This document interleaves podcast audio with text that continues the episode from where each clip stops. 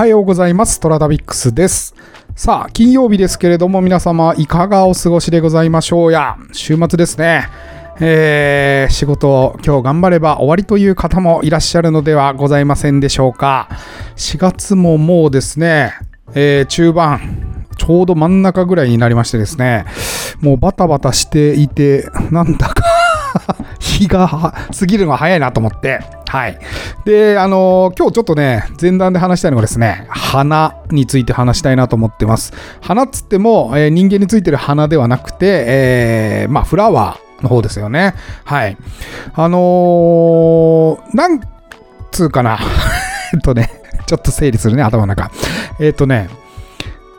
素材サイトっていうのがあるんですよ。はい。あの、デザイナーの人とかがよく使うんですけれども、よくテレビとか見てると、アーマーナとか書いてあったりしないですかね。あの、番組の、えーイメージ図とかね。あと、まあ、有名なので言うと、えっ、と、なんだっけ、一本グランプリとかで、えー笑、なんか一枚見て、なんか面白いこと言うみたいなことに使われてる写真とかって、ああいうのはですね、素材サイトから買ってるものなんですよ。はい。で、私もですね、いくつか素材サイトに写真をテストで載せてまして、ちょいちょい売れるんですよ。うん。で、あんまり見てなかったんですけど、久々に、あの、管理画面っていうんですかね、登録されてる写真の何が売れてるのかなって見てみたら、なんかね、私の読みだと、こう、街並みのね、えーこう、古い街並みとかさ、えー充電券みたいな写真とかね、えーが売れてんのかなと思ったらね、全然 売れてなくて、はい。不思議なことに花の写真が売れてたんですよ。で、あれーと思って、なんでこんなもんが売れてんだろうなと思って、それで改めて、私、あの、自分のこう、撮った写真の整理をしたんですよ。そしたらね、花の写真がね、たくさん出てきたんですね。で、ああ、自分って花をよく撮ってるんだっていうことに気づいたんですよね。あの、全然意図してなかったんですよ。っていうのが、まあ、街並みを歩いていて、で、人をまず撮らないですよね。だから、辻さん、今、あの、えーやっている、マユナベさんと辻さんとやってる、えー僕んちのお手伝いさんっていうプロジェクトは、人を撮ることを中心に考えてますけど、基本的に街並みの中に人を映したくないっていうのがまず大前提であって、で、あなんていうのかな。人はいないんだけど生活感を感じる写真みたいなことをちょっとテーマに考えていたり、まあそもそもあの、早朝とかにですね、えー集落とかにお伺いすると人歩いてないっていうのが、まあ往々にして発生するということです。で、あとね、2人以上人間が写ってるとすごく乱雑な写真になって、どこに焦点を合わせて写真を見ればいいのかよくわかんなくなるんですよね。はい。そういうこともあって人を入れてないんですよ。はい。だから、街並みつっても、あのー人が入ってなくて、で、まあ、たまに撮るのは、猫がいたら猫を撮るぐらいって感じなんですよね。そう。でもね、自分でも気づいてなかったんですけど、うん花をよく入れてるんですね、写真の中に。はい。えーっとね、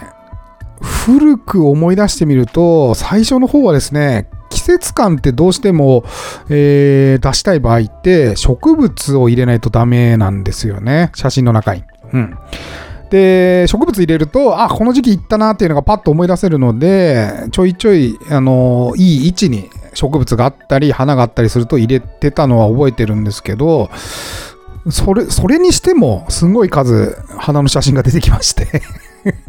そうそうそうそう。1000ぐらい行ってたんじゃないかな。うん。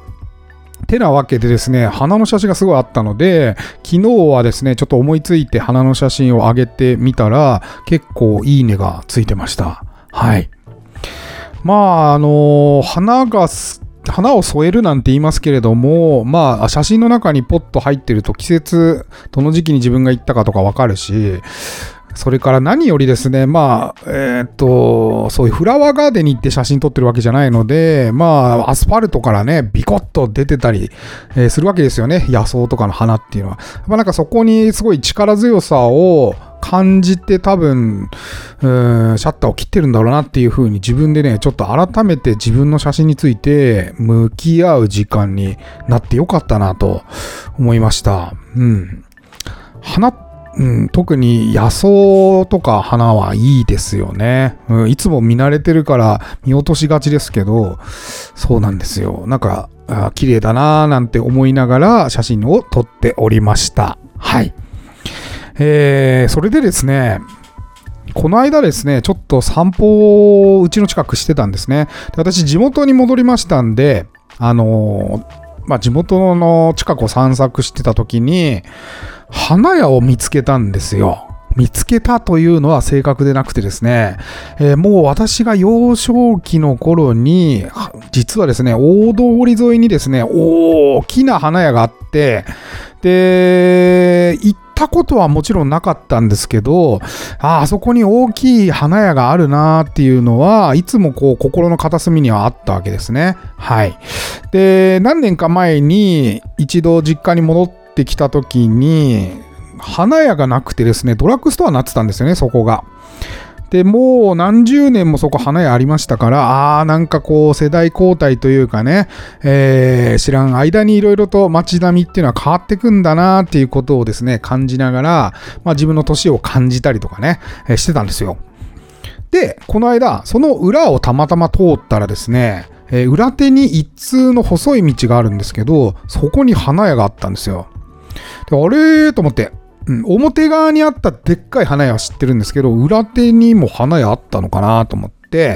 ほいでね、あの、中をね、ちょっと入ってみたんですよ。で、まあ、こう、乱雑に置かれてるような花屋さんです。うん。いわゆるこう、綺麗にね、えー、なんていうのかな、胡蝶蘭とかがさ、えー、冷蔵室に入っていたりとかさ、えー、そういう感じではないんですよね。もうものすごく乱雑に、道路側にももう、いろんなこう、鉢植えが飛び出しておりまして、はい。っていう感じでですね、ああ、なんかこう 乱雑だなとか思いながら、ちょ、ちょ、ちょっとしたこう温室みたいな作りになってたんで、そこの、まあ部屋に、部屋というか、まあ建物ですよね、に入っていって、で、値札を見ながら、まあ、花屋誰も立ってなかったんで、あのー、見てたんですよね。で、あ、なんか綺麗な花があったんで、ちょっと買って帰ろうかなと思って、鉢植えをですね、手に取って、で、誰もいらっしゃらなかったんで、ピンポン押したらですね、奥から、60は超えたおじさんですね。もう、そうだね。70までは行ってないぐらいの感じのおじさんが奥から出てきて、それであの、ああ、いらっしゃいませってことで、でね、ああ、お兄さんね、それね、あの、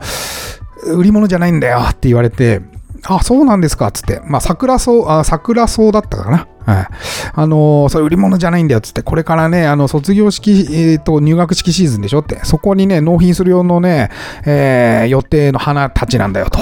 で、その花たちは、もう結構な数売れてしまって、で、あのー、売り物じゃなくてね、これから納品するから、っていうことで言われたんですよね。でね、おじさんに、まあ、ななんとは、すっごい丁寧なおじさんでね、うん。あのー、もう応対もね、なんちゅうか柔らかいわけですよ。うん、なんかこう、それダメダメダメとかじゃないのよね。なんか、ああ、お兄さんね、それね、あの、それ売り物だからね、あもう売れちゃったんだよね、みたいな。なんかね、柔らかい、物腰柔らかいね、小さい、まん丸いおじさんなんですよ。でね、ああ、なんかこの人、すごくこう、話しやすい人だなと思って、で、あの、おじさんね、あの、この辺にね、大きい花あったでしょ、つって。で、ね、久しぶりにこの間、ここら辺歩いてたらね、あの、裏手にこういう花屋があったからね、おじさん覚えてるかなって言ったらね、おじさんね、えー、もうね、なんかすごく複雑な顔をしながらですね、話してくれて、まあ、あの、大通り沿いにあった花屋は、もともとおじさんのお母様がやられていた花屋で、非常に大きい花屋だったと。で、私も知っててますから、まあ、近くには住んでなかったんですけど、もうものすごいあの有名な花屋さんだったようです。えー、ところがですね、お母さんがお亡くななりになられて、で、あのー、花屋さん一度閉じられて、で、土地だけあの薬屋さんに貸して、今ドラッグストアが建ってる状態だったと。で、最近になって、なんかやっぱりその息子さんですね、今の店主が、あ花がやっぱり好きだということで、あの、まあ、半分趣味みたいな形で、えー、花屋を始められたと。いうことで、なんかすごく嬉しくなっちゃってですね うーん、この気持ちわかりますかね、皆さん。なんかね、宝物を久々に発見したようなですね、タイムカプセル埋めていたね、校庭に埋めていたタイムカプセルを掘り出した気持ちのようなですね、なんかすごーくあったかい気分になりまして、で、おじさんにね、ああ、そうですかって、いや、実は私もね、幼少期からね、ここに花屋さんがあるのはずっと存じてたんですけども、一度もお店に入ったことなくてと。で、えー、久々にこのあれ、ね、周辺歩いてたら、花屋さんがあったから懐かしくなってちょっと入ったんですよ、みたいな話して、えー、ちょっと談笑したんですよね。あ何分か。うん。あのー、そんな小さい花屋さんなんですけど、世界的に有名な品種を開発していらっしゃってですね、えー、その、小学校に納品する、えー、花たちはですね、そこのオリジナルで作られて、オランダの品評会にも出されて、金賞を受賞してるらしいんですよね。はい。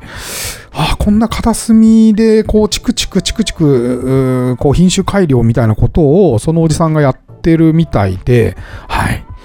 ああ、こんなところにもそんな技術があるんだなと思って、すごく興味深い話を聞きました。はい。なんですかね、なんかこう、ああいう久々にものをですね、えー、なくなっていく一方ですからね、うん、自分が小さい頃通ってた商店街とかです。とかも今様変わりしちゃって、えー、もうね、観光鳥が鳴いてじじばばしかいないような東京といえどもですよ、えー、東京といえどもやっぱ過疎化が進んでる場所があるんですよね。えっ、ー、と、東京の西部で言うと一番有名なのはあの、多摩、なんだっけ、多摩センターの方の、なんだっけ、なんか団地ありますよね。あっちの方、えっ、ー、と、なんだ、えー、平成たぬき合戦ポンポコに出てくる、えー、あの、再開発した団地のあたりとかは、今はもうゴーストタウンになっちゃってるらしくて、うん。あの、東京西部のうん、団地はね、非常に、えー、いろいろそういう過疎化とか高齢化の問題を抱えていますね。私も今団地に住んでますけど、はい。昔は憧れだったんですけどね、団地に住んでる方々は。はい。えー、そんなことがありました。はい。えー、ちょっと長くなりましたね。天に軌道があるごとく人それぞれに運命というものを持っております。この番組はフォロワー30万人、日本全国を旅するインスタグラマートラタビックスが懐かしい街並みをご紹介したり、旅のよもやま話をすることで奥様の心の悩みを解決する番組でございます。はい。えー、てなわけで、今朝の1枚、私のインスタ今朝の1枚はですね、えー、今日は埼玉県の坂井市町分というとても複雑な名前ですけれども、簡単に言うと埼玉の飯能でございます。はい。えー、埼玉県の南西部山あいにありまして、えー、飯能市街と、それから秩父市街の中間にちょうどあるような場所でございます。はい。えー、秩父山地に位置する山村、えー、秩父王冠沿いにあり、えー、馬継ぎの宿場だったそうでございます。で、今でも宿場の名残を残しているような建物がいくつか建っておりまして、で、それをまあ見に行ったというような形でございます。去年の夏の時期ですね。7月の終わりだったんじゃないかな。なんかラジオに出てくるフィリコさんっていう方の取材に、えー、秩父に行った時にですね、えー、ここで帰りに寄ったっていう感じですね。えー、撮影したものになります。はい。あのー、写真には写ってないんですけれども、というか、上げてないんですけど、他写真撮ってあるんですけどね。えっ、ー、とね、川沿いに結構ですね、子供たちが遊んでまして、で、まあ大人もなんかテント立てて遊んでました。と、と言ってもそんなでかい川じゃないんですけど、そうそうそうそう、なんかほんと地元の家族連れが遊びに来てるみたいな形で、それがすごく微笑ましい感じでしたね。川沿いにあの、車止めちゃって、うん、もう警察なんか来ませんから。ほいで、あの、下に降りてって、で、川沿いでわちゃわちゃやってるところを横目に、まあ、ここの通りを歩いたっていう感じですかね。うん。特段お店とかには入ってないし、なんかじ、ね、コロナの時期だったので、地元の人とかとも話してないんですけれども、なかなか、うん、古き良き街並みという感じでございました。えっ、ー、とね、3枚目かな？に映ってるのが、おそらくお宿なんですよね、これ。うん。これにちょっと泊まりたいなと思いました、すごく。ちょっとじゃない、すごく思いました。うん。いい感じのなんかお宿で、ベランダっていうか、なんていうんですかね、ちょっと建物詳しくないですけど、外に出てるなんか廊下みたいなところとかもね、えー、しっかり作られていて、シェアハウス、シェアハウスっていうか、あのー、なんちゅうの？シェアのホテルみたいな形で、いろんな方がすなんか泊まられているそうな雰囲気の場所でしたけどね。あ すげえ雑だけど 中には入ってないで何とも言えないですけど、うん、なんか泊まれそうなホステルというか、いう感じの趣でした。はい。えー、今日はサクッといきましょう。前段長かったんでね。えー、というわけで今日は埼玉県の酒石、えー、町分でございました。はい。えー、さあ、金曜日でございます。東北のつやエロ話、えー、つやわら話に参りましょう。はい。えー、岩手のつやわら話、えー、早速いきますけれども、今日はまさかというお話でございます。はい。えー、もう早速いっちゃおうかな。それではお聞きください。岩手のつやわら話、まさか。ある村に女のするばかり追っかけてるスケベーな男がいた。隣村のゴケ、その隣の村の加賀様と手当たる世代にあずを進めては得意になっていたが、あれは女遊びの名人だが、結局は豊島女の食い物になってるだけさ。と、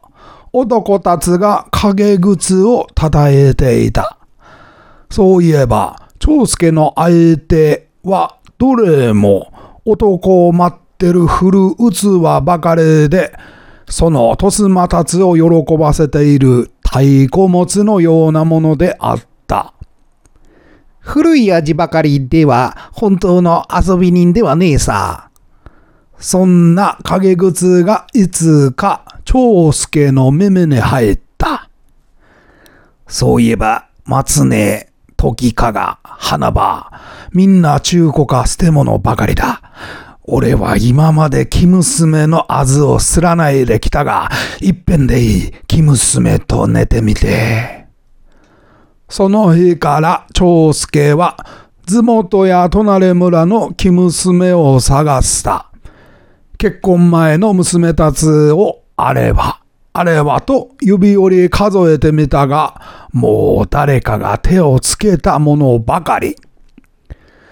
振るものばかり漁ってるうちに生娘のあずを盗まれておったのか。畜生数ばかりこなしている間に質を忘れていたことを長介は悔しがった。その時ふとこれこそはという娘のいたことに気づいた。隣村の外れに鬼瓦と言われているアバタ面の色の黒い娘がいたことを思い出した。あれなら誰も手をつけていまい。面は面だが、スタはきっとプツプツだべ。ある時、その娘をやんわりと口説いた。娘は鬼瓦が歪んだように恥ずかすがっていたが、長介の後について松林の中にくねくねと入ってきた。そして寝た。終わった長介がふうふうと息を弾ませながら娘に言った。お前だけは間違いなく生娘と思っただが、相当男の数をこなしているな。男たちはみんなそういうだよ。もう一回やるか？おすまい。はい、いかがでしたでしょうか？えー、作中に出てくるですね、加賀様っていう言葉があったと思うんですが、これはですね、加賀様、まあ、つまり、お母さん、中年の女性のことを指して加賀様というそうで、えー、調べてみたんですけどね、まず漢字がね、読めなかったんですよ。えー、女編に人間の花でございます。今日は花の話が多いですね。はい。女編に人間の花って書く、えー、漢字を見たことありますか？それを加賀様、加賀と呼ぶんですね。はい。で、調べてみると、あのね、なんかね、これ面白くて、鼻息の荒い女っていう意味からできた言葉らしくて、そこから 加賀様、加賀様って読むようになったそうで、これすごい、なんか いい言葉だなと思いまして、はい。あのーなんていうかね。だからあの、タレントのヒロミさんがね、え女編に、え家で嫁っていう言葉がすごい好きじゃなくて、で、あの松本伊代さんのことを、ママさん、ママさん、ママって呼んでるのは、そう、それでだっていうのを、なんかテレビで見たことがあるんですけれども、この加賀様いいなと思って、女編に、花、鼻息の荒い女っていう意味からできた加賀様、加賀様。これいいよね。加賀殿下ってあるじゃないですか。あれも女編に花で天下と書いて加賀殿下と読むそうですよ。はい。勉強になりました、すごく。はい。というわけでですね、はい。えー、途中から出てきた加賀様はこの漢字を言って、まあ、要するに鼻息の荒い女性、まあ、つまり中年の女性、ハーハーしている女性のことを加賀様というそうでございます。えー、トラタビックスは皆様からのお便りをお待ちしております。今お聞きのメディアのお便り機能、または私のインスタアカウント、TORATABIX トラタビックスに DM またはコメントお送りください。毎週月曜日にご紹介させていただきます。今週は月下水木金とやってみましたけども、どうでしたでしょうか？なんかね、トラタビックスロスがちょっと発生しましたっていう人もいらっしゃったので、ぜひですね、えー、なんか、私もペースとしては月火水木金がいいのかなっていう平日ね、えー、やるのが良さそうだなっていうふうに思っております。えー、皆さんの忌憚のないご意見お待ちしております。それでは、いってらっしゃい。